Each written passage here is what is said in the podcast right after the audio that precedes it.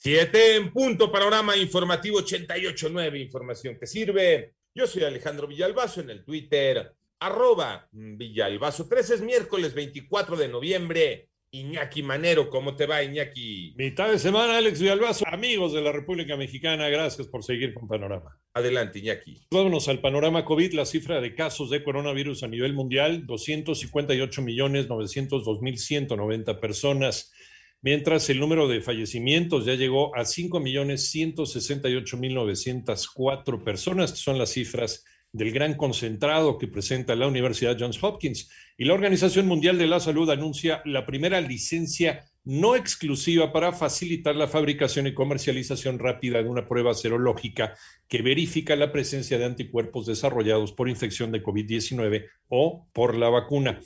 Las cifras de la pandemia en México las tiene Moni Barrera. La Secretaría de Salud informó que ya son 3.867.976 casos de COVID en el país por el registro de 3.698 nuevos casos en un día y también se notificaron 326 defunciones en las últimas 24 horas y así el número de fallecimientos se incrementó a 292.850. A través del boletín técnico se informó que la curva epidémica por COVID se ubicó en menos de 14% con 19.018 casos activos estimados. Respecto a la vacunación, las personas que tienen esquema completo son más de 64 millones y con nuevos esquemas hay más de 11 millones de mexicanos. En 889 Noticias, Mónica Barrera. Vámonos al panorama nacional. Ya fue realizado el primer pago del empresario Alonso Ancira de 50.4 millones de dólares como reparación del daño a petróleos mexicanos por la venta a sobreprecio de la planta de agronitrogenados. El Instituto Nacional de Transparencia, Acceso a la Información y Protección de Datos Personales, el INAI,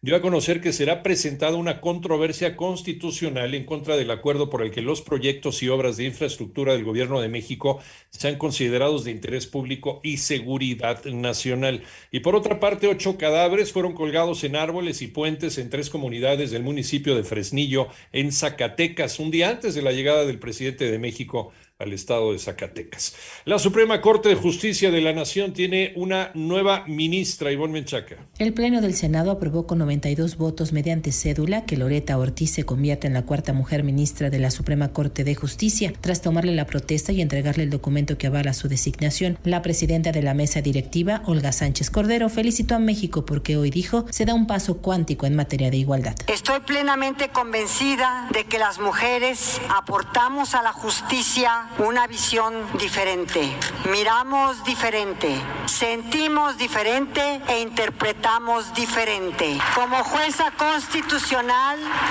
me alegra que lleguen al más alto tribunal mujeres tan preparadas como la ministra. 889 Noticias, Ivonne Mechaca Sarmiento. El panorama internacional, el gobierno de los Estados Unidos decidió eliminar de su lista de organizaciones terroristas a las extintas Fuerzas Armadas Revolucionarias de Colombia tras cinco años de acuerdo de paz entre la presuntamente desaparecida organización guerrillera y la administración del expresidente colombiano Juan Manuel Santos. La cifra de víctimas por el atropello del domingo durante un desfile navideño en Wisconsin, en los Estados Unidos, subió a seis personas. Seis personas muertas, 62 heridas, de acuerdo con las cifras oficiales más recientes. Y por otra parte, la Cámara de Diputados de Chile aprobó el matrimonio entre personas del mismo sexo con 101 votos a favor, 30 en contra y dos abstenciones.